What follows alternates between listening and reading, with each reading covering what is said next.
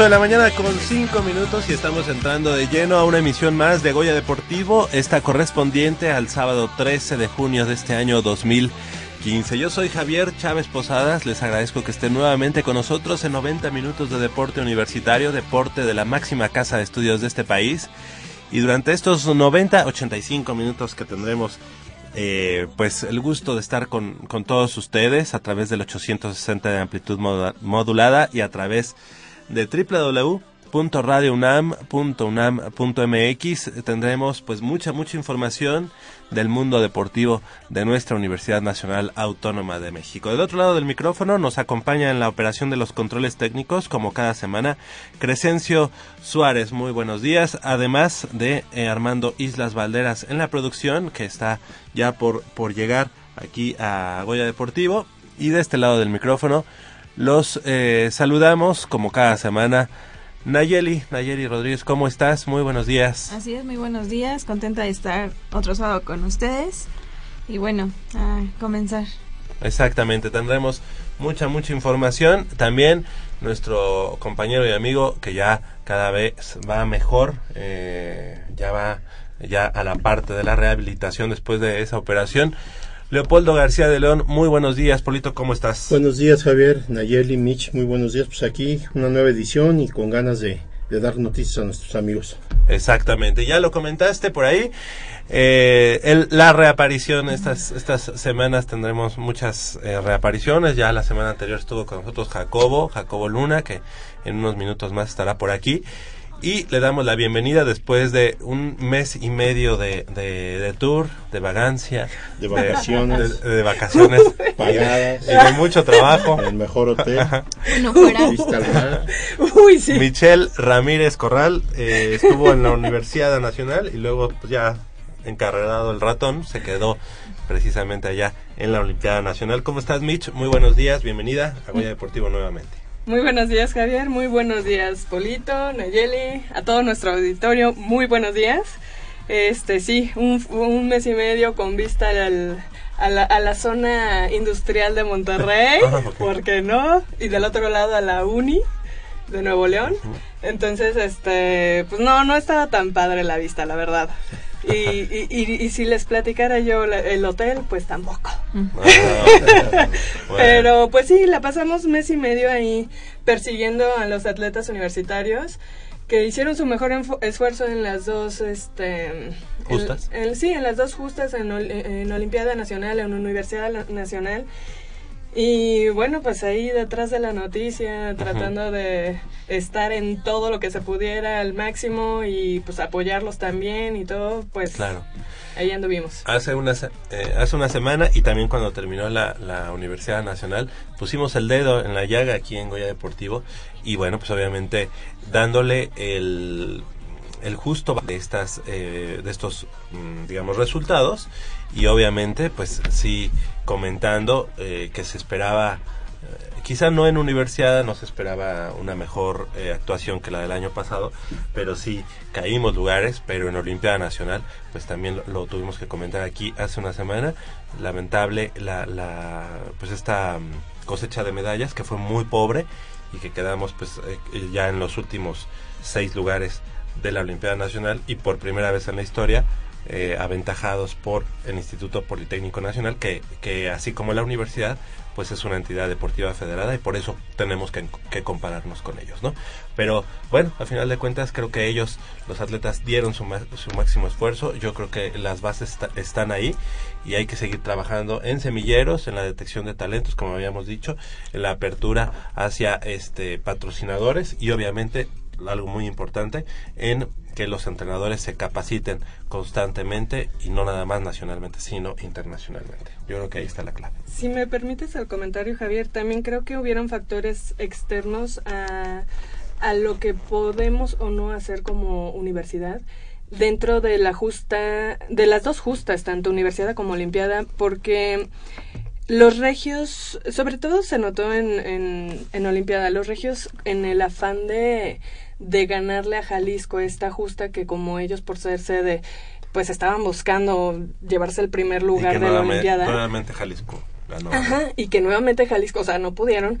Este, en ese afán estuvieron como que pasando por encima de los estados pequeños y este, porque en sí a, a Jalisco no le quitaron medallas. A quienes le quitaron medallas fue al- a- fueron Al resto de las de las entidades deportivas. Entonces dices, "Ah, eso sí, ok. Si le añades este el otro factor que hubo, híjole, te podría platicar algunas historias no tan padres que me tocó vivirlas, que dices, bueno, esto ya no es deportivo, queda fuera de lo deportivo. Tuvimos una niña que, nada más te voy a contar esta, tuvimos una niña que tiene asma, que compite en taekwondo. No la dejaron a, este competir, le tocaba contra una niña de Nuevo León. No, no la dejaron competir porque pues traían el, inhalador y en teoría el inhalador es este dopaje y les hacen el antidoping a los niños en Olimpiada, ¿no? Entonces, este, en teoría ella debió haber llevado una receta médica y el doctor de ahí debió haber avalado esa receta médica y la condición de la niña. Resulta que el doctor dijo que no podía competir nuestra taekwondoín en la justa. Entonces, sí, sí. eh, te digo, no fueron meramente cuestiones de la universidad, sí, sí, en parte, pero no completamente. Y Sí, como que cada quien con su responsabilidad. Exactamente. Y como dices, sí, y eh, así como suele ser, digamos, la gente de Monterrey, que en este caso tenían la consigna de ganarle a Jalisco y no lo pudieron hacer, eh, eh, ellos este, pasan por lo que sea para con- para conseguir eso. Ese Si no ganan, arrebatan, como dice vulgarmente el dicho, ¿no? Exactamente, si no Sí, ganan, ¿no? arrebatan. Sí. Pero mira, a final de cuentas esa, son experiencias que yo creo que la universidad, independientemente, a lo mejor es el primer caso de esta chiquita con este problema, yo creo que ahí es eh, lo que hablábamos precisamente hace una semana, eh, la- las estructuras. Y por ejemplo ese tipo de detallitos que ahorita sa- salen son eh, los que muchas veces los mismos entrenadores o en su momento las autoridades de, del deporte universitario deben de, de tomar en cuenta o deben de tener una persona encargada de checar todos esos este, pormenores porque sí son detallitos que probablemente ahorita, te digo, a lo mejor es la primera experiencia que se vive de una chica con asma o de algún atleta con ese padecimiento, pero son detallitos que se deben de cuidar hasta el último.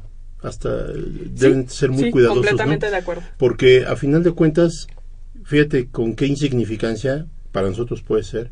eh, descalifican a esta chica automáticamente y, y le truncan, aparte de la competición, le truncan la posibilidad de, ganar, de traerse una medalla, ¿no? Claro. sí. Eh, pensando en que pudo haber hecho un buen papel. Todos esos detallitos, más muchos más, eran lo, era lo que comentamos a grandes, eh, o sea, englobamos todo eh, la problemática, porque sí, el, la UNAM ha venido hacia abajo y- y nosotros lo que esperábamos es que las nuevas generaciones sean un impulso para ir ganando terreno y en este caso no fue así. Pero bueno, son experiencias muy amargas y que son, las debo de anotar en el cuaderno yo y tenerlas pendientes para Ah, un no, próximo seguro, evento, seguro, ¿no? seguro. Un próximo evento y, y si no se me ocurre a mí se, se le tiene que ocurrir a alguien más porque son este puntos que fíjate hasta en qué cosas están ellos observando para poder este como tú dices eh, ganar terreno y nosotros a lo mejor lo dejamos pasar por alto. Exactamente. Y bueno, pues eh, ya, ya el- la semana pasada platicamos mucho de, Olimpiada Nacional sobre esto, estos tópicos importantes que para la, proxi- eh, la próxima edición pues se tienen que, que tomar en cuenta por parte de las autoridades, por parte de los entrenadores y obviamente también por parte de los competidores. Esperamos, esperamos que, que esto, esta situación cambie porque pues hay un trabajo por ahí también de, de semilleros y estos deben de dar frutos para la Universidad Nacional. Y bueno hay que platicar precisamente de que viene viene ya también la Paralimpiada Nacional, cuya sede este año es la ciudad de Querétaro y las competencias del certamen considerando eh, un semillero de talentos para la conformación de selecciones nacionales se llevarán a cabo, bueno, están están ya llevándose a cabo allá en la capital que- queretana del 8 del pasado 8, ah no, sí, del pasado 8 al 16 de junio con una disciplina para sordos, cuatro para, para- de parálisis cerebral, cuatro para ciegos y débiles visuales, seis para sillas de ruedas y tres de deportistas especiales. En ella compiten atletas provenientes de las 30 y 32 entidades federativas del país, más la unidad, Universidad Nacional Autónoma de México. Así que bueno, por, por la UNAM estará Gustavo Sánchez Martínez, quien bueno, pues es multimedallista universitario y bueno, pues obviamente también paralímpico eh, allá en Londres, súper exitoso. Y en la disciplina de atletismo estará Carla Itzel López Lozada en las pruebas de lanzamiento de bala y jabalina. Así que ella, ella de 14 años de edad y pues que obviamente está en la disciplina que, que Michelle eh, Ramírez tanto conoce. Y bueno, pues tenemos, tenemos la, la, la opción con estos dos eh, atletas paralímpicos pues que ir algo, ¿no? Para el autonómico del 8, o sea, del pasado eh, martes hasta el próximo eh, martes, estará de martes a martes la Paralimpiada Nacional allá en Querétaro. Así que este, les deseamos la mejor de las suertes y el mejor de los éxitos a los dos universitarios. Son pocos, pero pues esperemos que muy, muy Productivos. eh, productivos, exactamente, ¿no? Y cuando son las 8 de la mañana con 16 minutos vamos a hacer nuestra primera pausa aquí en Goya Deportivo y regresamos con mucha más información del mundo deportivo de la Universidad Nacional 55 36 89 89 con cuatro líneas a su disposición así como la sin costo 01800 505 26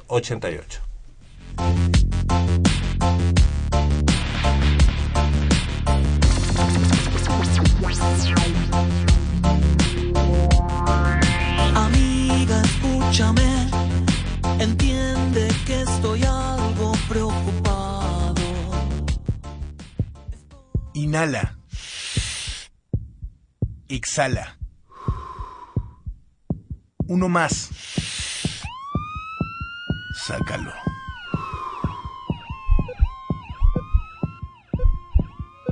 Nos damos otro jaloncito.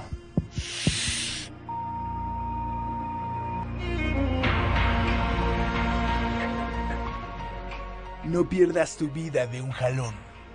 No te la juegues. Las drogas no son una opción.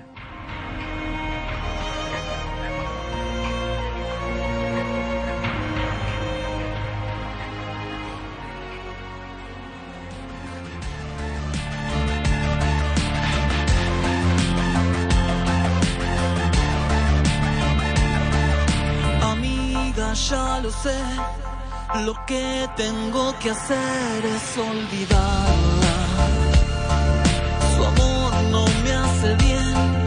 Es obvio que no puedo controlarla.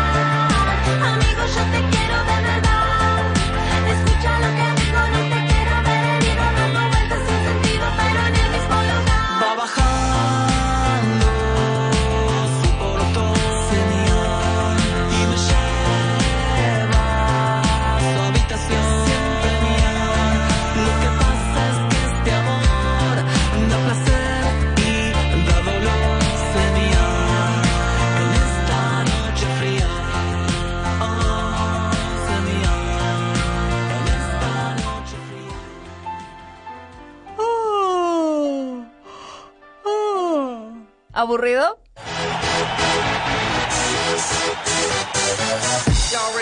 Siente la emoción de escuchar Goya Deportivo. Entérate de lo mejor del deporte. Revive la emoción de cada encuentro. Entrevistas exclusivas cada sábado de 8 a 9 y media de la mañana. 860 AM Radio UNAM y hazte un Goya fan. mi amor. Buen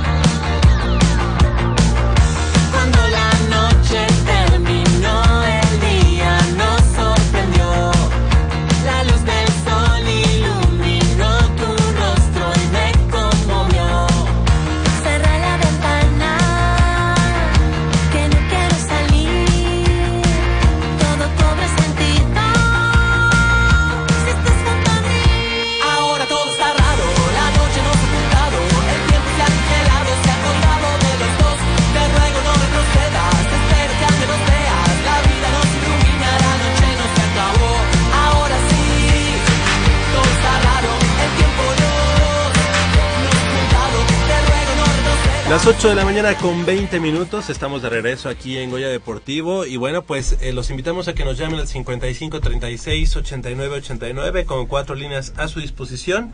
La sin costo 01 800 05 505 26 88. Y bueno, Mitch, pues eh, precisamente ahora que estuviste por allá por, por tierras regias, eh, hablábamos durante el corte que tanto en remo como en canotaje, pues fue pobre la, la, la, mm, cosecha de medallas, pero, la, pero también nos platicabas de esa situación que se daba en esta presa La Boca.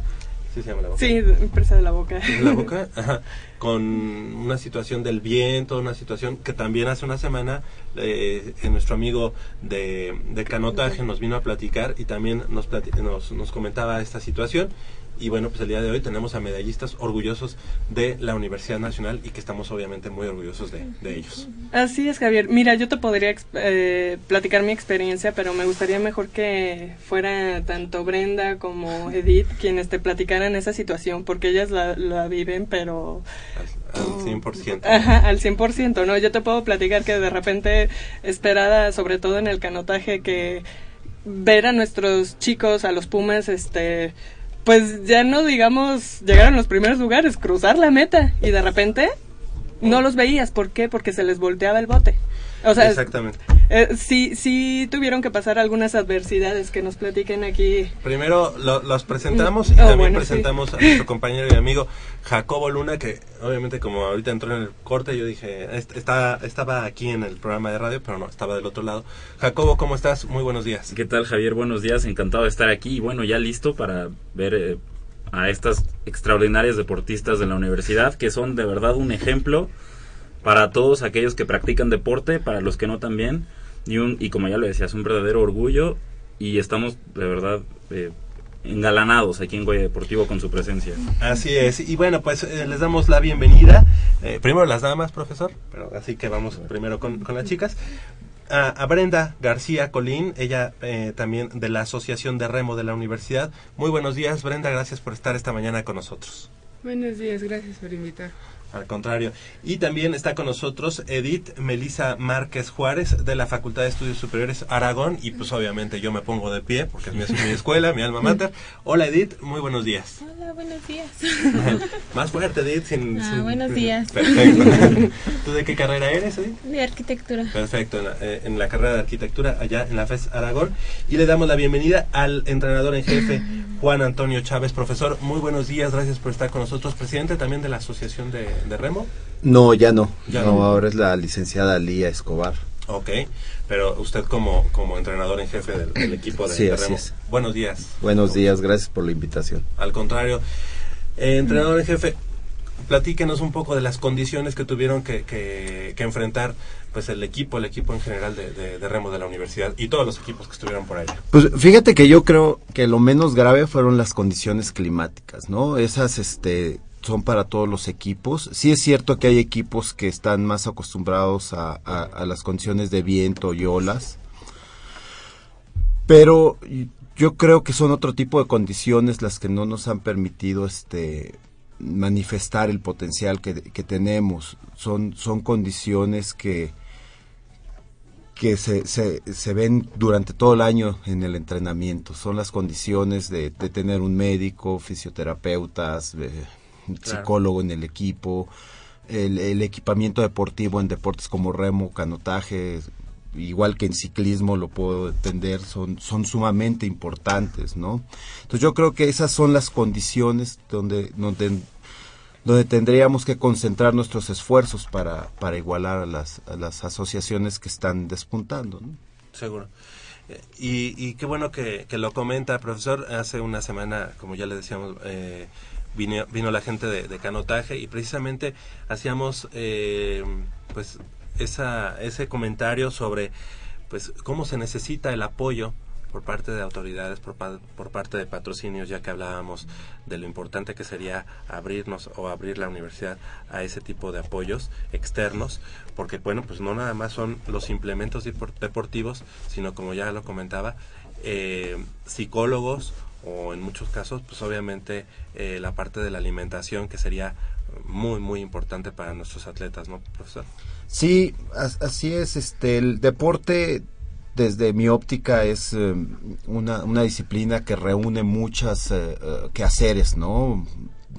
Medicina, nutrición, em, Claro. metodología y, y- y a muchos especialistas para, para lograr que, que los deportistas puedan dar su, su máximo esfuerzo. Y creo que es donde estamos en desventaja real. No, no en las condiciones de, competencia, digo, de climáticas, en este caso en los deportes como remo canotaje, ni en las condiciones de, mm, en la UNAM hay excelentes entrenadores con una gran experiencia con estudios este muy muy muy importantes pero mm, esta es la parte donde donde yo creo que, que tenemos que, que esforzarnos para, para crear mejor mejores Seguro. condiciones de trabajo ¿no? Seguro. Brenda, Brenda García Colín, junto con Ana Karen Pérez Vega, ellos eh, obtuvieron la medalla de bronce en la prueba dos remos largos sin timonel de la categoría juvenil superior femenil, allá en, como ya decíamos, Empresa La Boca, ubicada en el municipio de Santiago, allá en, eh, Nuevo León. Platícanos, platícanos, Brenda, cómo, cómo te sentiste en esta prueba. Me- medalla de bronce muy loable y la verdad es que pues realmente el, el reconocimiento por parte de la comunidad universitaria y en este caso de Goya Deportivo para esta medalla de bronce. Platícanos un poco más sobre ello. Bueno, en sí esta carrera, la verdad fue fue muy muy muy muy bonita porque a pesar de las situaciones de, del clima, pues hicimos algo que que nunca habíamos hecho en otras carreras, que fue lograr la mayor concentración para pues, obtener la medalla que teníamos que pues, obtener. Obviamente este sí fue complicado porque pues por ejemplo las chicas de Nuevo León estaban en su pista y en Cuemanco ya les habíamos pues ganado y por bastante. El equipo del Distrito Federal pues era sí era una dosin difícil que pues era la era la dosin a vencer pero pues se nos fueron fueron pues mucho mejores. Pero en cuestión de la carrera pues como les digo fue la, la concentración que logramos las las dos y pues no se nos fue chueco el, el bote porque bueno este bote cada quien lleva un remo entonces tienes que llevar el equilibrio la dirección que una no le meta más fuerza en, en una remada porque si no el bote se, te va se te va de lado. Entonces pues, sí esto sí fue muy sorprendente que no ahora no se nos fue tanto la dirección y pues llegamos peleando el, se- el segundo que es- sí las estábamos alcanzando y las y bueno mientras yo escuchaba la, la mm, a las chicas de Nuevo León que venían en el carril de al lado sí las venía Venían nerviosas. venían, Venían preocupadas, ¿no? sí venían preocupadas venían diciendo dale más fuerte ahí nos están alcanzando Ay, y ahí pumas, sí, ahí sí, sí, sí, volte- vol- yo bueno en ese caso, yo volteo vi a la a la que iba de marca pa, Paola y fue así de esas miradas de te voy a alcanzar Y sí pero pues nos faltó pista para para alcanzarlas Profesor. Este, sí, bueno, Brenda y Karen son grandes competidoras y no lo dicen, pero el primer día de entrenamiento ellas tuvieron un accidente. El bote en el que iban a competir se rompió. Tuvimos que implementar otro bote. eh, Brenda tuvo una lesión cervical por el, por el choque de entre los botes y Karen todavía no, no se integra al entrenamiento por la lesión de esa, de ese accidente y compitieron en esas condiciones, este, desafortunadamente, ¿no? Ahí hubo un- una confusión en las en las reglas de tránsito y, y otro bote que, que iba mal en, en, en su circulación las, las, las chocó y, y ocasionó todo esto, ¿no? Sí. Brenda no lo dice porque es, es, es una gran competidora, pero Claro, pero esa fue la, la situación. Uh, Profesor, en este caso, eh, los ustedes como asociación llevan botes o, o allá les prestan o No llevamos, este, los botes se transportan en unos remolques especiales, jalados por una camioneta y, y es más o menos fácil su, su Ah, traslado. O sea, no era un no era un bote improvisado, no era No, prestado, no era de alguien más. No, era de ustedes era- mismos con el que se sustituyó, vamos, el dañado. era el bote, eh, bueno, el bote que se dañó es el bote en el que Brenda y Karen entrenaron todo el año. Ajá, que era el que, en el que estaban adaptadas, digamos. Y otro de los botes que llevamos, llevábamos, este, ese era un bote de remo largo. Eh, y otro bote que llevábamos preparado para remo corto, tuvimos que adaptarlo para, Claro. para esta situación. y, y en ese caso estaba llegó el seguro o algo así, o sea, me, Es- me refiero, me refiero, ¿sí están asegurados? Están asegurados para el traslado, no para la No competencia. para la competencia. Entonces esta reparación la va a pagar este la asociación que que les pegó. que A ver, dígalo, culpa. ¿quién, quién le pegó? bueno, la- Oye, fue la asociación del Distrito Federal. el, que, el que pega paga. fue, fue, fue un accidente, no este, Claro, sí, ¿no? fue una falta ahí de, de información de, del sentido de, de los carriles de entrenamiento. Los botes de remo se desplazan hacia la espalda de los deportistas, no ven Hacia lo que, lo que hay atrás. Entonces, este, los carriles tienen sentidos as- asignados y, y hubo una confusión y este bote del Distrito Federal iba, Correcto. iba fuera. Antes, antes de platicar con, con, eh, con Edith y que ustedes, mis compañeros, hagan también sus preguntas, también dar la- el justo reconocimiento a nuestra amiga Ana Karen Pérez Vega, que eh, ella es de la Facultad de Ciencias, no ha llegado, o, o a lo mejor está por llegar, pero capaz de que no, no viene, entonces pues, obviamente el reconocimiento porque ella también estuvo en este en esta medalla de bronce. ¿Ibas a comentar algo primero, eh, Mitch? Este, no, no, no, de hecho ya. Ah, ya, Ya. lo comentaste. ok. Yo sí, Ah, ahorita, ahorita que hablan del entrenamiento, Andrés Otelo de la Asociación de Canotaje vino la semana pasada, nos comentó también estas situaciones por las que atraviesan en su deporte, eh, no tienen demasiado apoyo y cosas que, que ahorita prefiero dejar un poco de lado. Él, él, sí, él sí dijo, Nuevo León tuvo tantas medallas pues porque ahí entrenan, ahí, ahí compiten.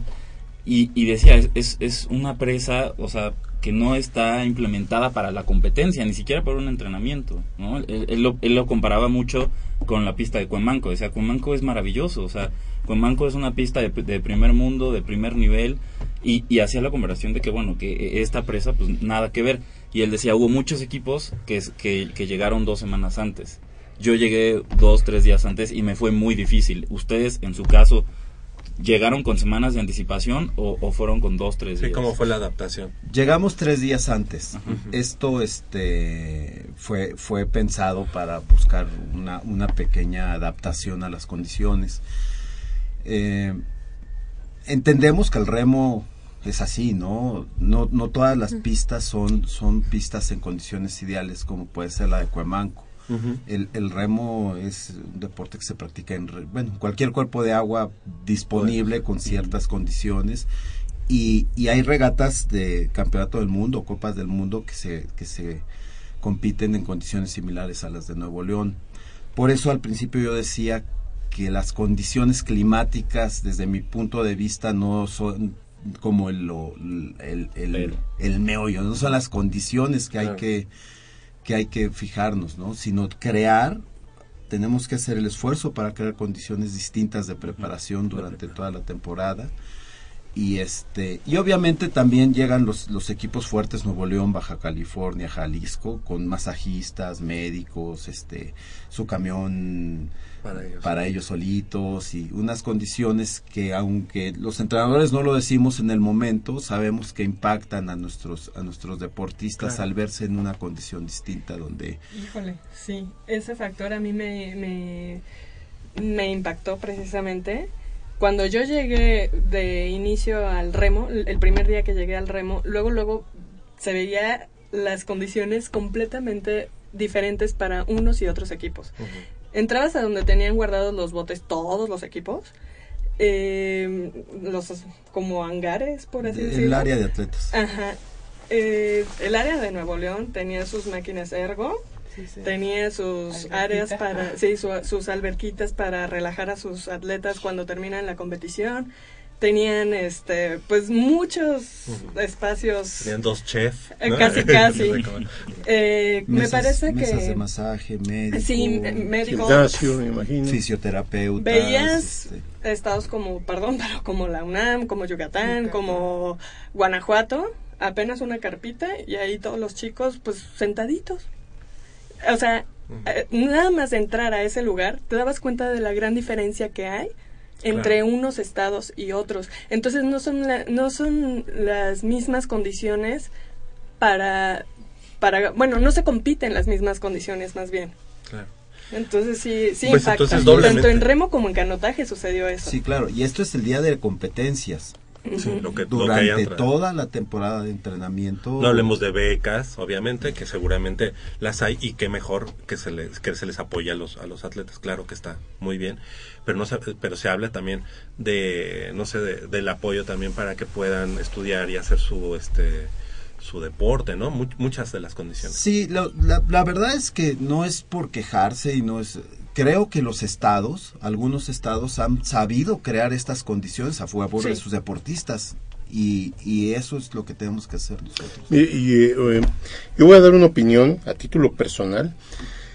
Yo creo que esta situación mm, que menciona Mitch, para mí no es normal, porque definitivamente no es el hecho de llegar en un camión lujoso o en dos camiones o tener un lugar o tener otro lugar X establecidos, sino el hecho de que pasan los años y no se invierte en ninguna de las eh, necesidades de los equipos. Si tenemos tantos años compitiendo, pues yo creo que con el paso del tiempo ya se podría haber implementado un, un medio de transporte para los atletas. Y estamos hablando de que no es, un- no es una universidad improvisada, no es una universidad que, que nació ayer o nació hace 10 años. Debería de ser el ejemplo en todo ese tipo, tanto en infraestructura como en, apoyos, porque pasan los años y nos seguimos enterando de que ciertos estados o ciertos equipos tienen el mínimo de apoyo, que ahorita ustedes lo, lo están platicando, Y en la universidad eh, eso, en vez de ir avanzando poco a poco, pues no se da. Sigue siendo austero totalmente. A mí alguna vez me tocó ver a unas chicas de fútbol, soccer, de la UNAM, del re- el representativo femenil, tener que vender galletitas para poderse hacer de unos pants. Yo creo que eso no se vale. Entonces ime- imaginémonos que si eh, este tipo de atletas tienen que por su cuenta hacer un esfuerzo para vestirse decorosamente, pues ya que podemos esperar de pedir un camión o pedir unas instalaciones de mayor eh, este, relevancia en cualquier eh, lugar al que se vaya a competir. Yo creo, y esto lo tocamos hace una semana, ya no vamos a profundizar porque se tocó el tema, eh, fue muy, muy, muy interesante la mesa pasada porque eh, responsabilizábamos a toda la estructura de la universidad. Y la punta de esa, o sea, el resultado de toda esa infraestructura que debiera existir es el atleta.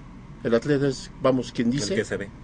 el que, el que va casi casi a decir cómo está la situación, ¿verdad? Es el reflejo de lo que se está trabajando atrás. Y responsabilizamos a todos, responsabilizamos a las autoridades, responsabilizamos a los entrenadores, responsabilizamos a los atletas porque todos contribuimos con algo. Entonces a mí sí me da mucha pena, Javier, a mí sí me da mucha tristeza. Pasan y pasan y pasan los años y la UNAM sigue adoleciendo de un mínimo de apoyo.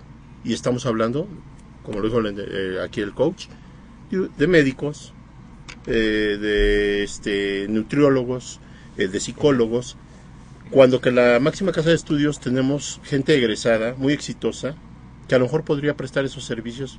No lo sé, no sé si sea por, ah, por medio de un salario, sea de una forma gratuita, sea como servicio social, no lo sé. Pero algo se puede hacer. Claro. No puede ser que tengas tanto, tanto, tantos estudiantes y tantos académicos concentrados en un campus que te puede dar eso y más. Y no se aprovechan esos recursos. Son recursos humanos a final de cuentas, pero gente que te va a aportar y puedes formar equipos con ellos. Sí. A mí, a- yo, yo lamento mucho escuchar esto porque con eso habla, el mérito se triplica. Porque Sí, entonces el, eh, el- eh, eh, el- el- el atleta tiene que luchar contra todas las adversidades, empezando desde el traslado de su casa a la, a la zona de entrenamiento, pasando por sus estudios. Ya están haciendo un esfuerzo muy grande. Así es, y precisamente por eso es que es doblemente loable esta, estas dos medallas de bronce. Y vamos a la segunda medalla de bronce, que también estuvo Brenda, pero en este caso la compartió con Edith Melisa Márquez Juárez, como ya decíamos, en eh, lograron el bronce en la competencia de dos pares de remos cortos, categoría juvenil superior femenil, con un tiempo de 8 flat. Punto 16, así, así se dice. eh, ocho minutos. Ocho, ocho minutos, perfecto. Edith, ¿cómo, ¿cómo te sentiste en esta prueba? ¿Es tu prueba fuerte? ¿Cómo, cómo te fuiste preparando precisamente para, para conseguir esta medalla de bronce? Bueno, para empezar, no me llamo Edith Melissa, es Melissa Edith, solo que se equivocaron. Ese se, la, ese se la apuntamos a nuestro productor. Bueno, desde Nuevo León así me pusieron. Ah, ok, perfecto, ok. Y este. Ah, dice el profesor que Yo, yo así la registré. Oye, y es- entonces eres Melissa Edith, ¿y cómo te dicen? Este. Ay, es que un entrenador me dice Melissa y otro me dice Edith. O sea, siempre volteas. Sí. Perfecto. Muy bien, platícanos. Sí, este, pues. Para empezar, este, bueno, no, ya empecé. Este, la, yo no había estado entrenando con Brenda casi en toda la temporada. Yo, el bote era con Karen, ese bote. Pero ya por otras cuestiones, como a cuatro meses de. En el tres, campeonato ajá, nacional. el campeonato nacional. Unas cinco nos semanas. cambiaron, fue así en el mero día de la competencia, nos cambiaron la tripulación y aunque nunca había remado con Brenda como dos tres veces ese día ganamos oro.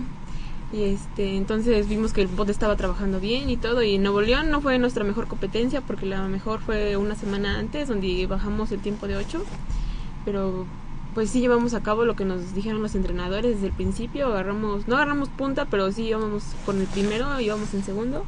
Pero ya en 1500 pues creo que por cuestiones de la pista o no sé ya todo ya se nos fueron y Oye, ¿y qué representa para ti esta medalla de bronce? Seguramente pues debe ser casi oro, ¿no? O- Pues sí, porque es muy difícil que alguien, bueno, no, bueno, sí es muy difícil que los de, bueno, ay, conseguir una medalla es muy difícil para empezar. Claro, claro, claro. Y bueno, pues, eh, tú, tú estudias en, en Aragón y desde allá te vas hasta Cuemanco a, a entrenar. Ay, Platícanos sí, un poco de, esa, de ese trayecto, ¿no? Es lo que esa te digo. Es demasiado difícil. En- salgo de la escuela como a las 3, 3 y media, o bueno, no, mm, mis horarios son, salgo muy tarde. Y antes, ahorita ya, gracias a Dios tengo un carro, pero antes de eso, en el semestre pasado era ya de mi casa a la escuela, de la, de la escuela me comí algo y corre y vete al metro porque se te va a hacer tarde y llegaba, el entrenamiento empieza a las 4, pero es que yo llegaba a 4 y media porque no me daba tiempo. Claro. Y eso ya lo tenía, ya yo le había dicho a mis entrenadores y pues ya me tomaban en cuenta que yo iba a llegar tarde y a veces ni llegaba porque ya era, bueno, era muy tarde. Claro. Y- Y pues hay que ponerle la embarcación mejor ahí en el lago del bosque de Aragón. Si no, no, va, no va a llegar. Porque sí me, me hago como dos horas en transporte. Seguro. Sí, sí, sí. Y, y tú vives también en la zona ori- nororiente. Yo, bueno, vivía, bueno, vivo cerca de, de mi, de, De Cuemanco, pero Ah, me tuvieron que cambiar hasta Aragón porque también irme desde mi casa hasta hasta la, la FES Aragón también es Era- es despertarme complicado. a las 5 de la mañana e irte Oye, y bueno, Brenda, Melissa Edith, eh, ¿a quién le dedican esta, esta medalla? ¿A quién, estas medallas en, en tu casa?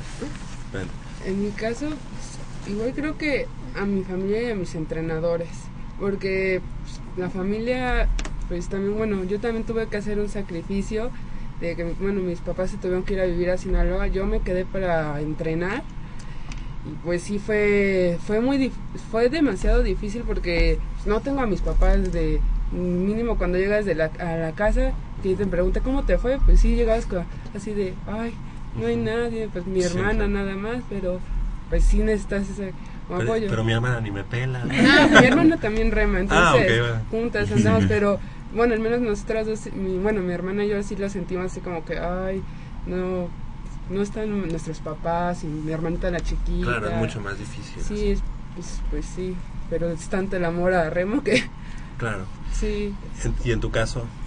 Pues también a mis entrenadores y a mi familia, porque pues mis entrenadores han tenido esperanza en mí, porque a pesar de que yo no tengo como que el cuerpo para ser una remera, pues siempre han tenido esa confianza de que yo puedo lograrlo. Y a mi familia, pues, se tienen que despertar temprano para... Y siempre me han estado apoyando, sobre todo mi papá que pues, sale de trabajo para ir a verme a veces. Seguro. Profesor, eh, seguramente eh, estas, estas medallas eh, a la asociación le siguen eh, sabiendo bien, le sigue sabiendo bien por todo lo que ya eh, platicamos, por todo, por todo a lo que se enfrentan a diario. ¿Qué es lo que viene para la Asociación de Remo de la Universidad? Bueno, la, la temporada de competencias fuertes ya, ya terminó. Ahorita Brenda está mm, seleccionada para, para una regata en Canadá. Va, va a representar eh, con el, eh, el equipo A va a participar en los Panamericanos y en algunas regatas. El equipo nacional A en- eh, y en algunas regatas en Europa. El equipo B, que este, las, las fuerzas, eh, digamos, básicas de, de- la Federación del Semillero, va a ir a Canadá, una regata a Canadá, en, cerca de Toronto, en agosto, la primera semana de agosto. Brenda está este, seleccionada ya.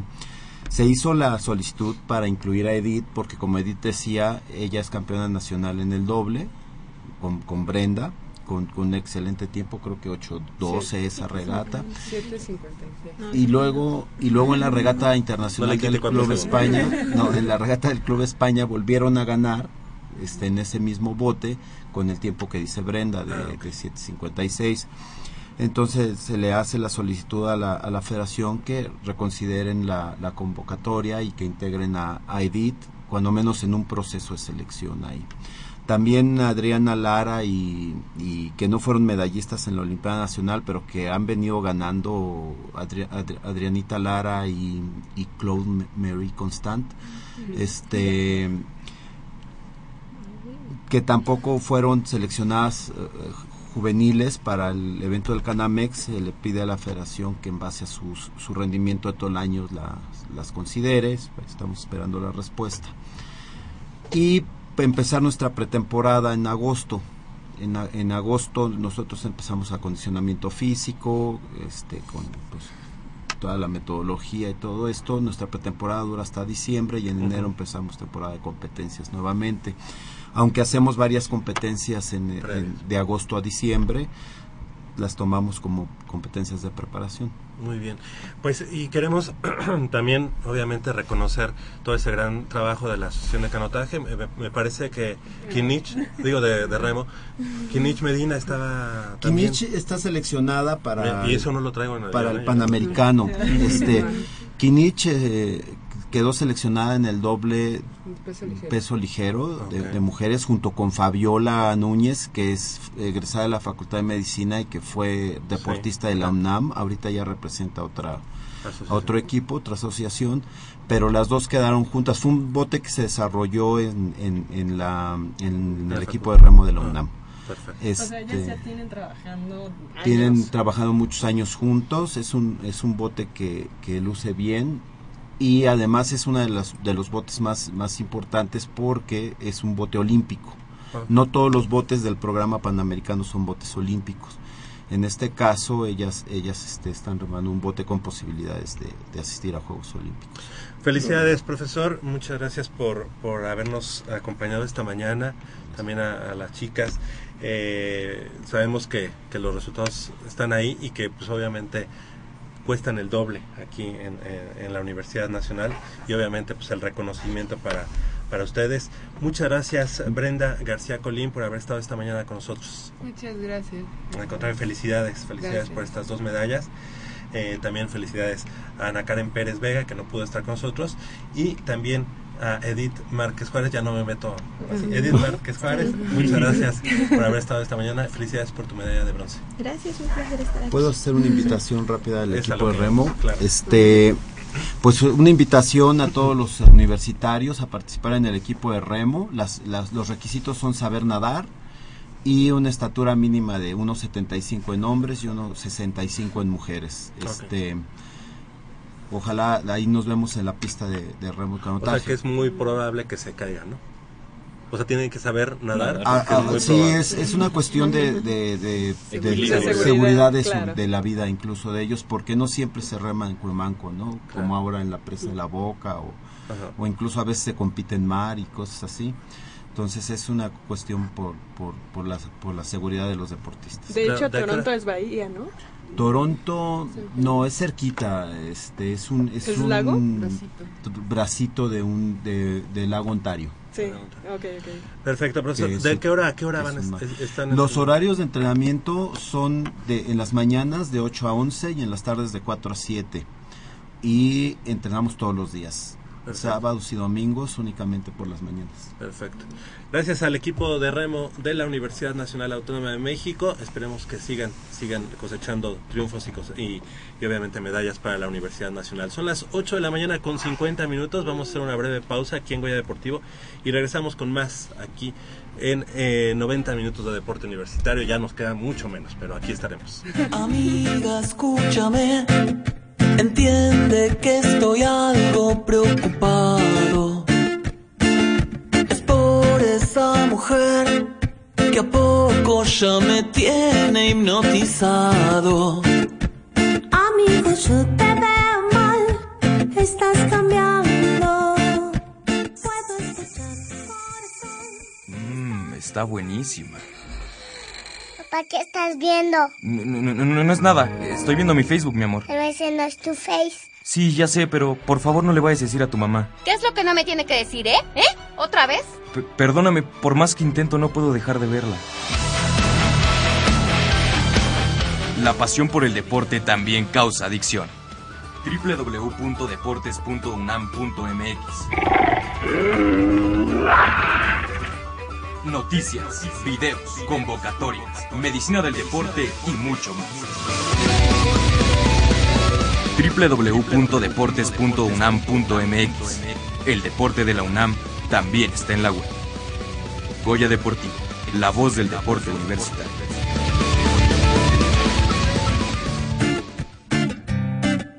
Amiga, escúchame.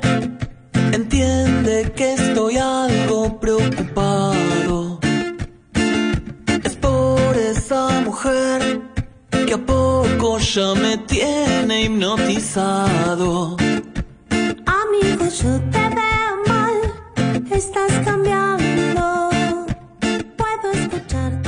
Las 8 de la mañana con 52 minutos estamos de regreso aquí en Goya Deportivo y bueno pues eh, con la intención de formar e iniciar a niños y jóvenes en el deporte, aprender y perfeccionar las técnicas básicas en triatlón, la Universidad Nacional y la Dirección General de Actividades Deportivas y Recreativas han integrado eh, la Escuela de Triatlón Infantil UNAM 2015 al programa de actividades eh, infantiles y juveniles que se realizan cada, cada verano en nuestra universidad.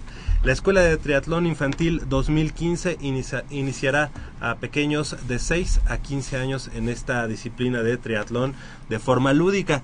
Y precisamente está con nosotros esta mañana eh, el profesor Martín Félix Ortiz con quien vamos a platicar precisamente de esta de esta escuela, de este como curso de verano para de triatlón. Muy buenos días, profesor, gracias por estar con nosotros esta mañana. Hola, muy buenos días, gracias por la invitación. Al contrario, y bueno, pues eh, seguramente pues iniciar a los chicos a partir de los seis años en el triatlón debe ser algo pues, no tan fácil, ¿no? Es una, una actividad muy, muy extenuante. Es extenuante, sí, es, es un proceso que debemos tener en cuenta las edades de los niños. Tenemos de 6 a 15 años, son tres actividades principales del deporte del triatlón, la natación, el ciclismo, la carrera a pie. Pero si lo piensas un poquito, realmente es la actividad que los niños hacen de manera Normal. cotidiana, Ajá. que forma lúdica, y es lo que buscamos, ¿no? Que los niños regresen al deporte como una actividad básica en su vida. Actualmente pues se van más hacia los videojuegos o hacia otro tipo de actividades. No tenemos ya los espacios para que los niños jueguen Claro. como se hacía antes. Pero la idea de esta escuela de triatlón y del curso de verano precisamente es brindarle a los niños esos espacios para que se desarrollen. Claro. Que la idea es que aprendan a nadar, que aprendan a andar en bicicleta, los que todavía no sepan, los que ya saben andar, bueno, perfecto, perfeccionamos ahí toda la parte de técnica de bicicleta, igual la parte técnica de natación, y bueno, lo demás son juegos, que con eso tenemos para que los niños corran sin parar Seguro. y tengan toda la el desarrollo de sus capacidades, ¿no? De 6 a 15 años. De 6 a 15 años, mira, tenemos cuatro categorías precisamente para atender exactamente los segmentos de edad con los diferentes etapas de desarrollo de, de cada edad, ¿no? De 6 a, a 9 años, de 9 a 11, Ok. de 12 a 13 y 14 a 15. Son cuatro grupos en los cuales estamos trabajando actividades diferentes de acuerdo a la edad, ¿no? Finalmente sí es importante, no se entrena igual un niño de 6 años que uno de 14, ¿no? Que Claro. estamos en- hablando de llegar a niveles juveniles, que requieren un entrenamiento más, más técnico, más detallado. Un niño de 6 años que, bueno, lo que quiere es ir a jugar, Sí. a divertirse, y uno como entrenador tiene que ver la manera de que De que sea divertido. de ¿no? que él lo haga divertido, pero lo haga bien. Ajá. Eso lo- Es lo mixto. importante. Es Niños y mixto, niñas. niños y niñas. Lo importante son las edades, que tengan muchas ganas de participar. Y bueno, nosotros vamos a estar orientando en todas las disciplinas. Esto va a ser allá en las instalaciones del eh, deportivo, de las, las instalaciones deportivas Alfredo Harp Elú, que están allá, bueno, y también en la alberca olímpica de Ciudad Universitaria. Eh, el deportivo que está sobre eh, Avenida Avenida del Imán, exactamente. ¿Verdad? Sí, es exactamente. Tenemos como sede el Deportivo Alfredo Harpelú. La entrada es por Avenida de Lima, aunque estamos dentro de las instalaciones de Ciudad Universitaria. En este caso, por temas de estacionamiento, fue más cómodo hacer la entrada por Avenida de Lima. ¿no? Es un lugar muy cómodo, muy amplio, que está actualmente en desarrollo algunas otras áreas, pero para nuestras actividades de ciclismo y atletismo nos, nos quedó súper bien. Y bueno, complementamos con la parte de, de la alberca, la alberca olímpica Ciudad Universitaria, y ahí estamos también trabajando con los pequeños. ¿Cuántos niños, cuántos jóvenes esperan? Mira, tenemos un, hemos tenido una buena respuesta. Iniciamos este mes un programa piloto para ver cómo estaba funcionando y adaptarnos a las instalaciones. Tuvimos una muy buena respuesta, más allá de lo que, más allá de lo que estábamos planeando, ¿no? Nosotros esperamos para el curso de verano, pues al menos contar con 25 niños de cada categoría, ¿no? Hablamos de, de 100 niños, aunque la capacidad de los espacios es más grande y también de los entrenadores y monitores, pues bueno, nuestra meta es alcanzar al menos 100 niños en este en este curso ¿Y de cómo verano. vamos? Vamos muy bien, ahorita llegamos ya con una cuarta parte en una semana que sacamos Ah, la bueno. convocatoria, Ajá. entonces ya estamos ahí alcanzando esa cifra, yo creo que nos va a ir muy bien, porque el deporte Afortunadamente el triatlón está creciendo mucho en México y en el mundo, está causando una, una buena expectativa. Digamos que es un deporte que está de moda y pretendemos que se quede de moda, ¿no? Claro. que no sea algo que, que vaya pasajero. ¿no? Por eso la idea es trabajar desde los pequeños. Sí, y creo que, que la clave la, la dio el entrenador al decir los juegos. La clave está en, en la forma lúdica para hacer que el niño de 6 años se enamore de un deporte tan, tan maravilloso como lo es el triatlón, porque de, de repente yo recuerdo que cuando tenía 6 años a mí lo que menos me gustaba era correr sin ningún motivo, o sea, yo solo corría detrás de una pelota y punto, ¿no? Nada más, sí. Pero porque no tenía alguien que me encausara y que me, y que me, me lo hiciera ver de, de una forma divertida, de una forma lúdica como va a suceder aquí en este curso y me parece y, y perfecto lo que dice el entrenador. El, el triatlón es un deporte que está de moda, sí, pero con esto tal vez en, un- Se en- queda. en- en tres Juegos Olímpicos ya no será nada más un representante en triatlón por cada rama. ¿no? Tal vez podrían ser tres o cuatro, que es lo que ha estado sucedi- lo que sucedió en los últimos dos Juegos Olímpicos, nada más un representante mexicano en triatlón en cada rama. Claro. Eh, este, ¿cu- ¿Cuántos entrenadores eh, est- están ahorita ya? Tenemos un entrenador por cada área, un entrenador específico de natación, un entrenador específico de ciclismo, un entrenador específico de, de atletismo, Atletismo, y un entrenador adicional para la parte de fuerza y desarrollo de capacidades, que eso mediante juegos estamos viendo que desarrollen coordinación, fuerza, equilibrio, una serie de, de elementos que necesitan para el, el correcto desempeño ¿no? de- Claro. del deporte. Dicen que incluso bailar es ayuda para precisamente la coordinación, ¿no? La Exactamente, coordinación en ese es el tema, que hay que hacer que, que sea divertido y que sin que los niños se enteren, nosotros estemos desarrollando todas sus capacidades. ¿De qué día a qué día es el curso y este y El curso de verano, estamos de lunes a viernes, vamos a estar de las 9 de la mañana a las 2 de la tarde. Nuestra sede es el Deportivo Alfredo Harpelú.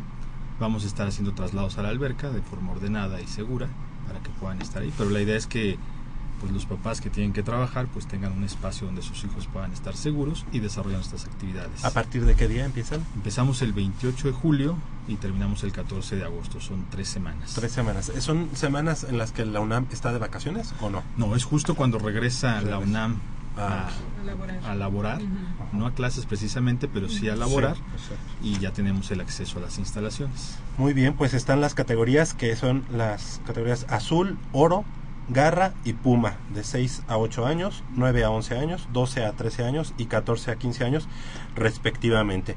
Y bueno, ¿en, en dónde podemos este inscribir, bueno, inscribir a los chavos? ¿Cómo se le puede Ya hacer? toda la información ya está en la Página. en la página de Deportes UNAM, Ujú. en www.deportes.unam.mx y también para mayores informes nos pueden escribir al correo triatlón.infantil arroba deporte.unam.mx Correcto. y la- el personal también de, de registro de los cursos de Pumitas ya estamos integrados con ellos para el curso de verano también pueden ayudar en la inscripción ¿El, el costo finalmente? el costo, tenemos un costo para la gente que es universitaria, una inscripción por este, un costo de 800 pesos para la comunidad universitaria Oh, y bastante 950 pesos por semana para la, el Para la- público en general. Ok, Está bien. 800 y 900 pesos semanales. Semanales. Son, la verdad es que muy bien, son tres semanas y yo creo que el curso de verano está increíble, eh, en este caso la Escuela de Triatlón Infantil de la Universidad Nacional. Muchas gracias, eh, profesor Martín Félix Ortiz, y algo que desee agregar. Bueno, esto solo es la invitación a que participen en el curso de verano, pero iniciamos en agosto el curso regular. Ah. Pretendemos estar todo el año escolar a la par en cursos por la tarde. Vamos a entrenar entre semana y el fin de semana. Digo, La idea de la escuela es que los niños hagan del deporte su estilo de vida. O sea, viene el curso de verano, pero se Nos podrán seguimos, quedar. nos El seguimos. curso de verano es una probadita para, Sí, que, para que para llamar queden. la atención. Claro. Y que se Eh, queden no, con y nosotros. seguro les va a gustar porque sí, o sea, la bici, correr, bueno, a, a mí sí me gustaba correr sin motivo alguno. este, correr, andar en bici, nadar, es, es lo que a los niños les gusta, ¿no? Bueno, prácticamente a la mayoría. Entonces, este, pues sí, Que, que, que sus niños hagan algo en vez de que estén ahí pegados a la televisión.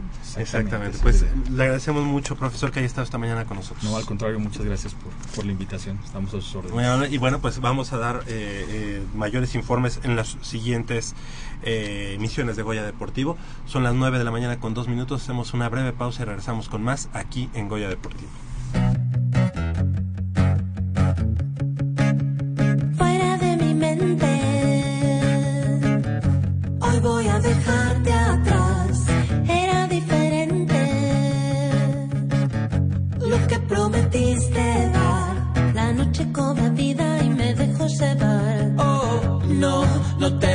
Lo tomes a mal. Ahórrate la culpa y el esfuerzo de quererlo negar.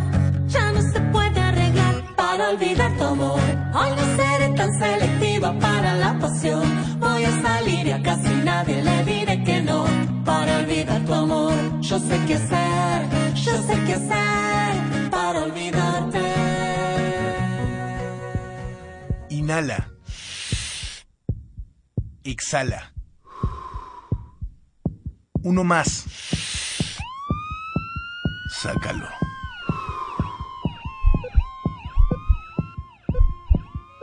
Nos damos otro jaloncito.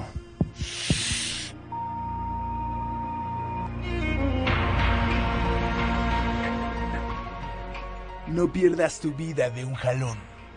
No te la juegues. Las drogas no son una opción.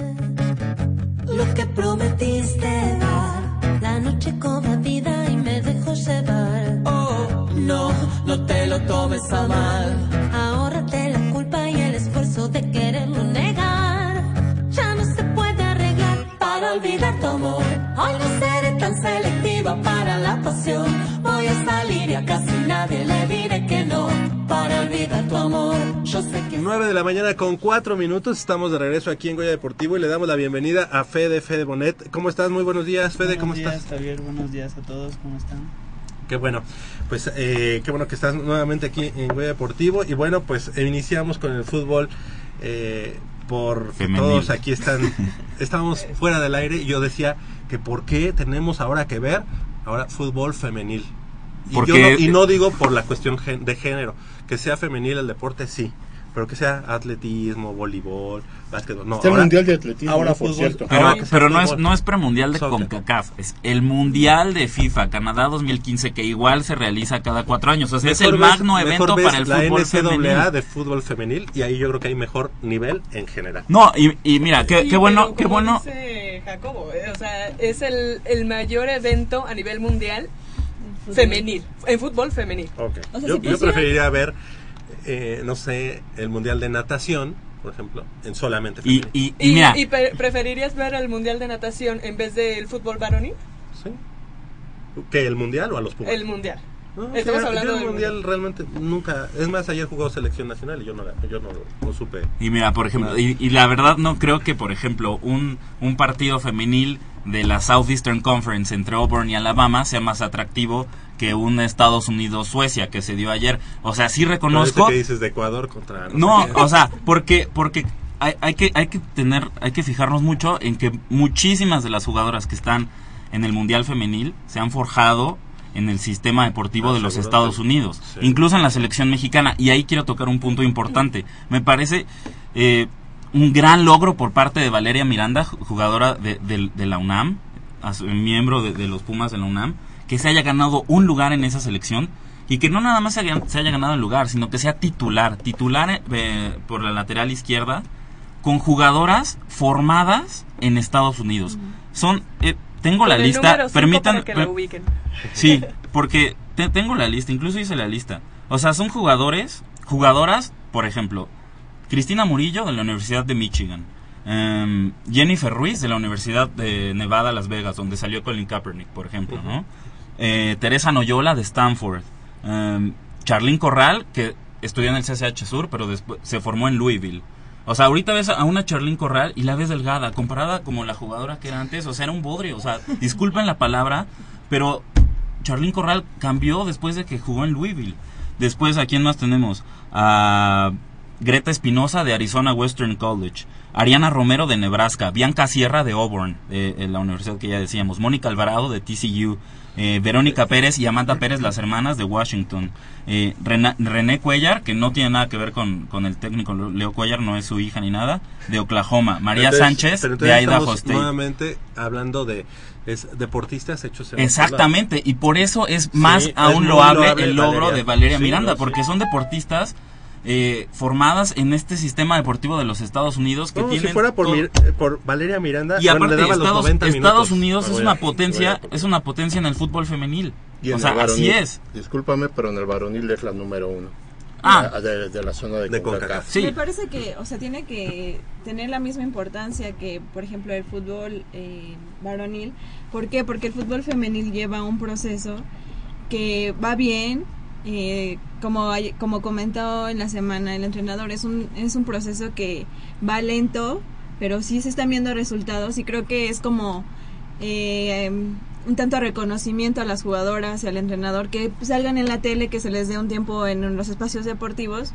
¿Por qué? Porque están haciendo bien las cosas, a pesar de que, por ejemplo, eh, bueno, en el partido contra Colombia hubo un empate y sí, la verdad es que el árbitro volvió a influir en el resultado, pero están jugando, están haciendo lo que hicieron los entrenamientos, entrenan como los hombres, o sea, no es como, ay, dos veces a la semana, no, o sea, están todos los días Claro, metidos no, en los o sea, gimnasios, lo ha- muy, en muy, muy. La- eh, el árbitro yo- yo- Teres Neguel de Camerún, ¿eh? Sí. que no Yo- se nos olvide ese nombre porque nos robó la primera Yo- victoria en- de la historia en el Mundial Femenil. Yo te voy a decir algo. El fútbol aquí en México, femenil, no crece porque es culpa de las autoridades en México. No hay una liga profesional. Sí. Ni siquiera hay una liga amateur en forma. Y Ya digo hay- en forma que sea importante. Ahorita se va a crear, pero va a ser profesional. Yo quiero ver los apoyos que va a haber para este tipo de chicas. Los Bien. quiero ver primero. Hablamos, Jacobo habla de, de, de este, de muchachas formadas en Estados Unidos. Bueno, pero es que Estados Unidos se cuece aparte en todos los deportes. Ellos cuando enarbolan un deporte, lo lleva- van Lo de principio a fin y lo llevan al máximo. Ellos no se quedan en la mitad ni salen con tonterías de quitar patrocinios o de que esto. Aquí se han intentado, se intentó hacer una liga de fútbol que cada equipo de primera división tuviera su equipo femenil y no procedió. Entonces aquí lo que hace falta es seriedad y falta formar una liga. ¿Por qué? Porque me, hoy ya dice Jacobo, es mucho mérito de esta chica de la UNAM quedar en la selección. Claro, claro que es mucho, muchísimo mérito, muchísimo su mérito. ¿Y por qué destaca más? Porque aquí no hay una liga en forma. Aquí Leonardo Cuellar tiene que andar captando gente fuera del país que quiera representar a México. Porque si aquí trata de juntar 23 chicas, no las va a ver de calidad. Hay muchas, pero no las va a ver de calidad. O con esa calidad. Así es. Entonces, la difusión del fútbol femenil, yo sí estoy de acuerdo que le hagan mucha difusión. Tienen todo el derecho, igual que los hombres, de tener un mundial de fútbol. Sí me agrada que estén televisando el mundial de fútbol. Yo, a mí sí me gusta. Y ¿Lo yo respeto el gusto de mi buen Javier. ¿Lo Yo sí- televisan en, en, en televisión abierta? este, yo lo vi en... Los, los partidos ah, los partidos de México sí ah, El, el de México contra Ahora, Colombia sí lo televisaron les falta difusión. Porque deberían, así como hacen el escándalo para el Mundial varonil, deberían hacer el escándalo para el Mundial femenil y no nada más ciertas, ah, nada más a México. ¿Por qué nada más a México? ¿O por qué nada más por televisión? de o sea, yo estoy de acuerdo que los y sí, estoy de acuerdo que a ti no te guste verlo, está perfecto. sí, pero aquí jamás lo no está, está bien pensado. Pero, ¿Por qué no le qué damos bueno. interés? Porque no hay una liga aquí en México. Pero, ¿sabes? Pero es que No, todo ¿sabes nos qué? regresa a lo mismo. O sea, todo lo que dijo Polo nos regresa a lo mismo. No hay una liga que tiene que hacer Leo Cuellar voltear a los Estados Unidos. Y aún así, Valeria Miranda está en la selección y es titular. Yo digo o sea, que es hoy- o sea, ¿eh? mi reconocimiento, es muy malita. mi, mi reconocimiento, no, o sea, créeme que Muy dejar en la no banca, créeme que dejar en la banca a defensas formadas en universidades es de Estados No me Unidos. interesa. ¿Tiene, Ella es mala. ¿Tiene? No, no, no, no, es sí, que no puedes decir se eso. la güey. llevaron, pero de No, calle. Mira, es que no entonces no- puedes perder el- la objetividad no, no, y sí, decir es sí mala. la pierdo, No, no, no. porque al lado de las demás fue el punto débil de la selección. No, no, no. Sí, sí, sí. Yo la veo Yo- con esos ojos yo fríos. y es y es Puma y todo. creo que dije, no, ojalá, están ojalá, qué bueno que, que televisen el Mundial de Fútbol Femenil, está bien, está muy padre. Hay muchas otras cosas que televisar también. También ojalá hubiera espacio para el voleibol femenil, para el, Sí, claro, el, también. el Sí, hockey sobre pasto sí, claro, femenil, que es mucho mejor. No, bueno, no, O sea, hockey sobre pasto, ahí sí, perdón, pero ahí sí creo que no. Bueno, o sea, bueno, no, no, a- no a me- o sea, México, solo si me pones a, la- a, a- México, a las, a las Argentina. Pumas, Argentina, pues, y ya, y contra Holanda, o al, y, o al y- y rugby tan. femenil o al, o al flag femenil. Sí, hay muchas muchos otras deportes cosas que se les puede ahora fuerza difusión. cuando ahora fuerza nos quieren meter el fútbol femenil bueno pues ya ni modo. es como cuando nos, nos, nos transmitían el, el futbolito bimbo había veces que el futbolito bimbo se transmitía en La, la, la final del 2011, que, que fue en Alemania, hace cuatro años en el Mundial, fue la final fue Estados Unidos-Japón y la televis y fue en televisión abierta. Por y, se- eso, y es un pues, partido porque- que se fue pero fuerza lo hasta, hasta los Pero- penales. pero ¿por o sea, y fue un partido de verdad. Pero ¿por qué nada más esos partidos? ¿Por qué nada más México? No, la porque televisión otros- abierta porque debería de otros tener... deportes. Exacto. Si va, si va a transmitir fútbol femenil, que lo transmita la TV abierta como transmite el fútbol varonil. ¿Por qué nada más los partidos de México? Todo lo- es... No, bueno, es que eso es imposible. Exactamente. O sea, no, porque no hay interés. O ¿Y sea, por no qué nada más el fútbol? Y nada entonces? más, y no hay, no hay interés ¿Por qué porque no hay campeonato de En el, Mundial solamente te tengo que aventar unos partidos más malos, más piteros, un O sea, Perú, yo- no sé yo- qué. y en que- televisión abierta.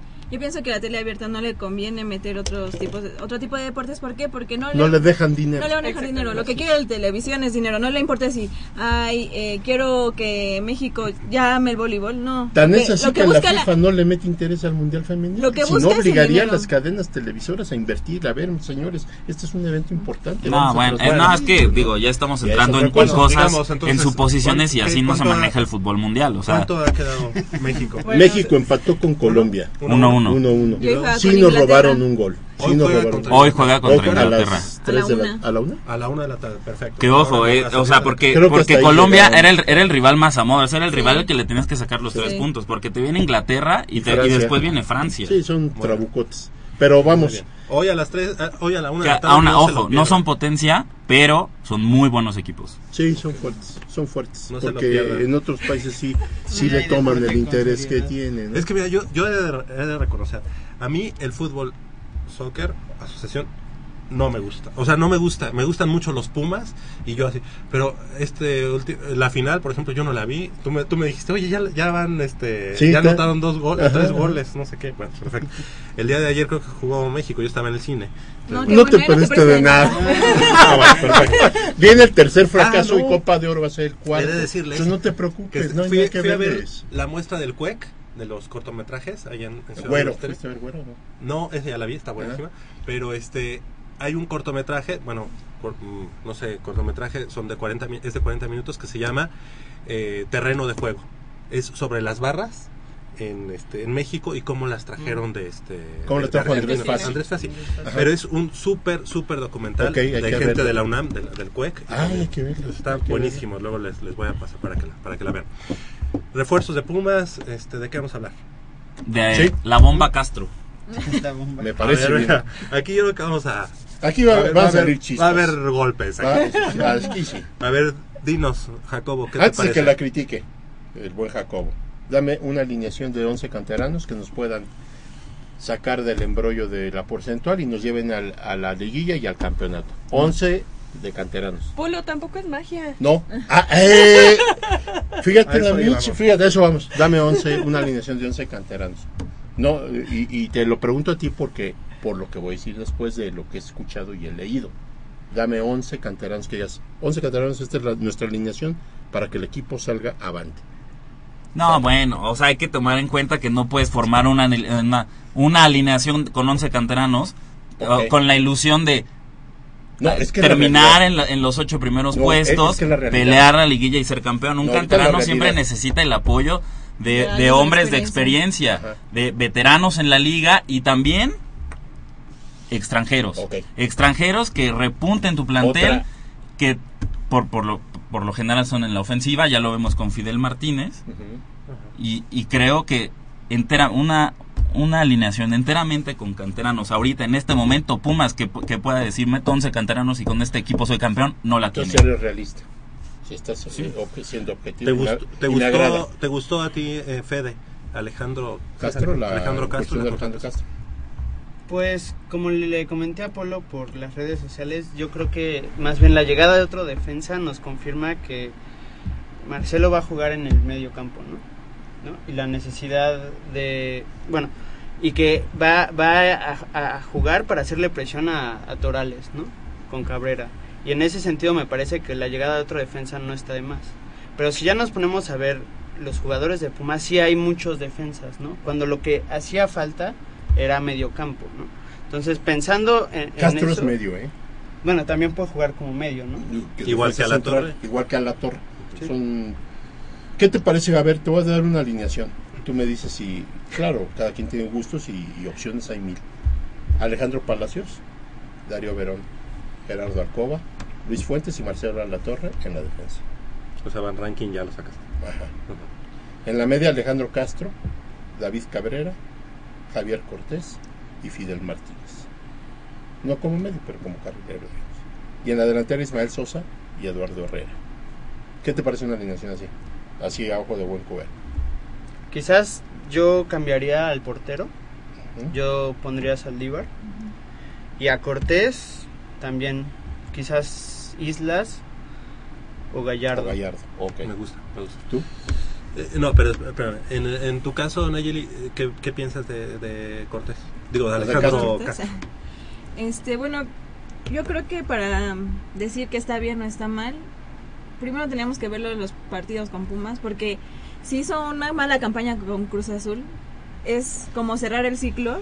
¿Y qué tal si, bueno, mm, obviamente no sé, pero que él diga, vengo a dar todo por Pumas, ¿no?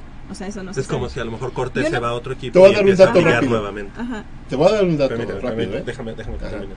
Entonces yo creo que primero tenemos que ver los primeros partidos de Alejandro. No quiero decir porque falló penal con en la final Exacto. con Cruz Azul, eh, eh, la final Cruz Azul América, y es que volvió a fallar en tal partido. No, o sea, ya yo creo que ya eh, quiero cerrar como esos ciclos y ver qué es lo que hacen con Pumas, la- si de verdad Le das es- el beneficio. de Así es. Ok, dato. Él es de extracción Puma, ¿eh? Atención. Alejandro Castro jugó en Pumas Morelos un tiempo. Y luego, luego se mandaron a Todos- Entonces, no desconoce el sistema de Ajá. Pumas, digamos, ¿no? Exacto. Ok.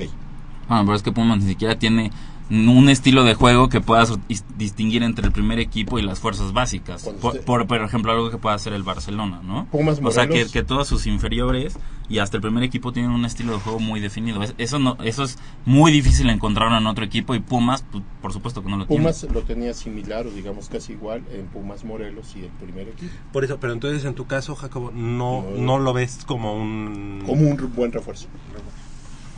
Pues el, o sea, el tipo es bueno. Recordemos que, que causó furor cuando Chucho Ramírez lo convoca al Tri Mayor sin haber siquiera jugado en primera división Alejandro Castro y causó un revuelo y fue la gran crítica hacia Chucho Ramírez. No, es que cómo se atreve a manosear hacia la selección.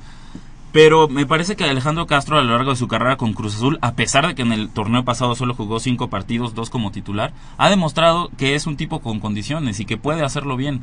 Tal vez no para un nivel de selección nacional, pero es un tipo confiable que, y como lo decía Polo, que es polivalente. Puede jugar tanto en defensa como en el medio campo. Y, y su posición eh, de defensa central le permite tener estas cualidades para jugar en el medio centro, para jugar en la ¿No contención. sería entonces que las expectativas con Marc Crozas eran muy altas y nos traen a Alejandro Castro y eso entonces, pues, obviamente te hace- que el dinero desgraciadamente es- nos pega a nosotros mucho, ¿no? Eh, eh, el problema de Pumas temporada tras temporada y, y así nos lo han hecho creer o así es en la realidad, nunca hay, jamás en la vida hay dinero. Entonces, Pumas con esa desventaja solamente le queda el recurso de a- Castro llega a préstamo, ¿eh? No es compra. Préstamo Es por un año. por un año con opción a compra. Fidel Martínez llegaba como préstamo, pero se concretó la compra, tanto la de él como la, la de Alatorre. Entonces está invirtiendo un capital. Y como aquí, te digo, en el club toda la vida se ha manejado y se dice que somos el equipo más pobrecito de la liga, pues ¿qué nos queda? Hacer puros intercambios. Ahora, la gente se indignó porque eh, Ramírez se va a la primera de ascenso y se fueron a préstamo. Nadie los vendió, no están vendidos los Y muchachos y pueden tiempo, volver. Y, y yo prefiero que vayan a la liga de ascenso a que los de veras los congelen en la banca. Es lo que yo Eso dije es la- más Es triste. lo que dije el programa pasado. Ajá, entonces qué bueno que se van a préstamo. No son de nadie más que de Pumas. Eso habla de que se está robusteciendo el plantel. Ya vienen salidas importantes a, mediano plazo. Entonces estos jovencitos ya se tienen que este, consolidar y llegar ya con un poquito más de, bagaje, ¿no? Qué bueno que tocas ese tema, Polo. José Antonio García a, a Zacatepec, préstamo por seis meses sin opción a compra. Dani Ramírez a Coras, préstamo por un año. Eduardo Manuel Gámez Piña a Lobos Buap, préstamo por un año. Y Orlando Pineda Torres Atlético San Luis, préstamo por un año con opción a compra. Creo que con opción, que- digo, eso, los dos primeros que dijiste, que es José Antonio este, García y Ramírez, eh, los otros dos yo creo que ya no regresan a Pumas. Pues mira, los otros dos yo poco los vi, Sí, sí, realmente. no- no jugaron. a mí me interesa el Quesos y, y- y, este Ramírez. ¿Y por qué? Porque eh, ya de alguna manera ya tuvieron roce en el primer equipo. Y tú te recordarás el partido de Toluca Pumas que fuimos a ver la bombonera que jugó este el Quesos y lo hizo excelentemente bien. Desgraciadamente José Antonio tiene una desventaja, se lesiona, lesiona. mucho y muy seguido. Entonces mucho cuidado y atención con este muchacho. Yo creo que eh, en las redes sociales como en muchos ámbitos yo, yo he escuchado mucha inconformidad por la llegada de Alejandro Castro. Entonces yo, yo le preguntaría a la gente, bueno, ¿qué quieren? Nosotros no nos podemos dar el lujo eh, de traer como ahora Querétaro, trae a Robinho. O, Viene por- o Robinho lo para- que hizo Chivas, ¿no? Un Osvaldo Alanís de Santos, un tipo de selección nacional. Digo, Monterrey va a traer a, se rumora Didier Drogba. O, o Tigres lo que pagó. por Tigres lo que pagó por el que no y el que va a traer Tigres del fútbol este de dónde es francés o sea son pero millones de ojo que nosotros tenemos nuestro Jürgen Damm en Jesús Gallardo. ¿eh? De mí se van a acordar. De no, mí se van a acordar. ah, nosotros estamos felices con ellos A mí me encantaría que Gallardo, con irles y- que y Gallardo ya fuera Sí, titular y que titular. sacaran a Javier Cortés, como decía. Ah, bueno, es que, a ver, ahora era lo que te decía la vez pasada. Ahora sí hay competencia. Mira, el mismo Alejandro Castro dijo, yo llego, pero sé que va a ser muy difícil porque hay mucha competencia de- dentro del equipo. Dice, hay gente de mucha calidad. Ah, entonces sí, ahora sí, en la primera que no rindas vas para atrás. Ya hay gente que está esperando un turno. Ya están Islas, ya está Gallardo, ya está el Hacha Ludueña, ya está Dante López. O sea, ya hay gente que tú volteas y dices, ah, caray, sí hay gente para... Hace una o dos temporadas Como volteas a la banca y no veías nada. O sea, decíamos, los partidos de la Copa ya vas a ir y vas a saber que los que, pero- que los que juegan sí eran La titular. copa, la copa es otro tema pendiente para Pumas. Es una tarea mm, pendiente. Pumas ha participado en todos los torneos de copa. En esta nueva copa ha participado en todos. Solo en una ha, ha avanzado de la fase de grupos y cayó luego, luego contra Atlas en cuartos de final. Pero me parece algo de verdad increíble. Increíble, exactamente, esa es la palabra. Que, que- que Pumas no pueda darle la seriedad a un torneo y pelear por el título de Copa MX. Está comprobado que, que es un revulsivo, que sirve para, para, si vas mal en liga, pues la Copa es, es como otro frente, es como... En vez de un interescuadra, es que te decía yo. En vez de un interescuadra, juega ¿Qué la fue de Puebla? ¿Qué fue de Puebla el torneo pasado? O sea, estoy convencido de que el título de Copa les dio ese envío anímico para lograr el descenso en la última jornada. Estoy convencidísimo. Y en un caso de Pumas que lamentablemente el próximo torneo va a tener problemas porcentuales, pero aún así no deja de ser uno de los siempre llamados favoritos para pelear por el título.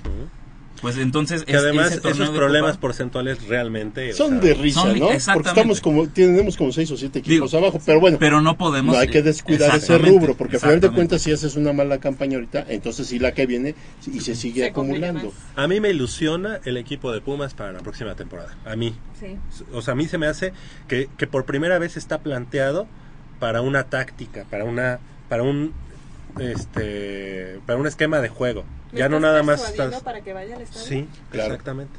Ok. Entonces, que te quiero convencer. Con gorra. A mí me ilusiona lo que dice Polo, ¿no? Que ya hay competencia una vez más dentro del plantel, porque durante muchos torneos, dos, tres años, como dice bien Polo, volteabas a la banca y sabías que no había un cambio que realmente cambiara el funcionamiento del equipo, que no había un cambio que dijeras, ahora sí, la- la- el parado del equipo va a cambiar trascendentalmente. No, no lo había. Y ahora no solo vas a tener una banca que va a estar llena de jugadores que puedan disputar un lugar en, en el, como en el cuadro titular, sino que además de esa banca va a haber jugadores que van a estar peleando por llegar a esa banca o por ser titular. Mira, ahorita tenemos cuatro porteros. Saldívar, Picolín, Bernabé Magaña y el. Josgard. Fíjate la competencia que va a ir. Cuatro gentes disputándose el, eh, la titularidad. Y yo te puedo asegurar que si hacemos un censo entre nosotros, cada quien va a salir con su favorito. Va a, va a haber quien diga, no, pues Picolín porque por su jerarquía, ¿no? No es de jerarquía, es de que es de cómo estás jugando. Sí, yo digo y que- ahorita, a reserva de ver lo que podía hacer Picolín, Saldívar ahorita lleva mano, desde mi punto de vista. Ejemplo, ¿qué le pasó al Conejo Pérez en Cruz Azul? Se lesionó y jamás regresó a Cruz. Azul. Salió, salió también guardando todas las proporciones que le pasó a Iker Casillas en el Real Madrid. Así es. Portero indiscutible, se lesionó y jamás regresó. Y, y no ha Eso es a recuperado lo que voy, fíjate, cuatro porteros. ¿Cuántos defensas tenemos ahorita por pelear? Como Y tenemos gente canterana, como Quintana. Bueno, entonces nadie se puede dormir en sus laureles, ¿eh? Memo Vázquez no va a arriesgar su chamba o no va a quemar la nave así de a gratis este, por darle preferencia a alguien en especial. Ahora, ¿eh? el caso de Fidel Martínez, ¿no creen que es un- no creen que es el jugador que tenía que llegar a Pumas, que es el jugador que teníamos que haber traído desde hace mucho tiempo? Bueno, o sea, porque las características Fidel tiene. Martínez venía a Pumas en un Sí, inicio. sí. Y de- se decidió por Cholos. Ahí metió la mano Cholos. Y dijo, presta. Metió porque- la lana. Ah, por eso. Sí. Es lo que te digo. Entonces, eso es lo malo de. Eh, Este domingo los Pumas salen hacia Cancún para realizar semana de pretemporada en playa y Naye tiene los partidos de pretemporada que van a jugar en Estados Unidos, ¿no? Así es, bueno, van a empezar el, 20 el 27 de junio contra Toluca, eh, es a las 7 y media. Posteriormente, eh, Pumas Cruz Azul. ¿En dónde va a ser? ¿En California? En Los Ángeles. Ajá. En- y bueno, regresan al Estadio Olímpico, Pumas Monterrey. Y ahí, ahí ya empieza la, el, el apertura Ah, 2015. ahí es, Ajá. es el primer partido. Ok, creo que se juega un cuadrangular, ¿no? Allá en Estados En Unidos. Estados Unidos, pero creo que hay cinco juegos este, previos, ¿no? A la liga. Es en el Porque calendario. Puebla, creo hay uno con Puebla. Yo creo que van a ser En el, el calendario que, que del club marca solo dos partidos de pretemporada contra Toluca y Cruz Azul. Así es. Tal Yo vez, tal vez no tomando, porque si es, si un, si es un cuadrangular, si es un cuadrangular me parece en Estados Unidos el que van a jugar, entonces por ahí si ganan el partido contra Toluca podrían meterse a la, A la a la final. de ese cuadrangular. Jacobo, ¿te ilusiona Pumas para esta temporada? Sí, ¿O crees que les pagan con lo mismo? No, sí, sí me ilusiona por Alfredo Saldívar, como lo decían, la competencia en la portería entre Alfredo, Alfredo Saldívar y Picolín Palacios, por los refuerzos en defensa y Darío Verón, que a pesar de que pasan los años, para mí sigue siendo infaltable, por un David Cabrera que poco a poco va retomando el nivel, y por un Fidel Martínez y un Ismael Sosa que ojalá y nos hagan vibrar en el Estadio Olímpico. Yo creo que Nayeli. son muy veloces. ¿Te, ilusiona Pumas? Sí, porque como ya es repetir, pero de todas las líneas hay competencia. Sí me ilusiona. Fede. Sí, siempre me ilusiona. Entonces, Sí. O sea, independiente. Sí, la verdad es que independientemente de cómo esté el equipo, siempre hay una ilusión. Aunque creo que ahora hay más mo- un mayor motivo para estar seguros de que al menos va a haber un, un- una competencia y un papel digno, ¿no? No como la temporada pasada o Seguro. anteriores. Michelle, ¿te ilusiona Pumas? A mí no es de que me ilusione, sino que me tienen que convencer de que yo vaya a verlos. Eso está Perfecto. Ok, nada más por mí, háganlo. Eh, Polo, ¿te ilusiona Por supuesto que sí. ¿Crees que, que sea la temporada? Sí, yo creo Perfecto. que sí se nos da cosas. Fíjate que nos, nos llamó Ivonne Gutiérrez, dice que eh, está muy contenta eh, escuchándonos y dice que el próximo sábado que si vas a traer a Pablo Bonelso, ¿no? Ah, bueno, pues vamos a ver, vamos a gestionarlo esta semana. ¿Qué te parece? Esa sería Eh, muy Dependo bueno. de una tercera persona, pero sí vamos a hacer todo el intento, ¿no? Ok. Yo creo que sí se da, ¿eh? Sí, se Sí, da. como que es muy más seguro, accesible, es ¿no? muy accesible. Le mandamos un saludo. Le mandamos Sí, sí, un saludo a Ivonne. Muchas gracias. Estamos llegando al final de esta emisión. Eh, Crescencio Suárez en la presión de los controles técnicos, así como Armando Islas Valderas.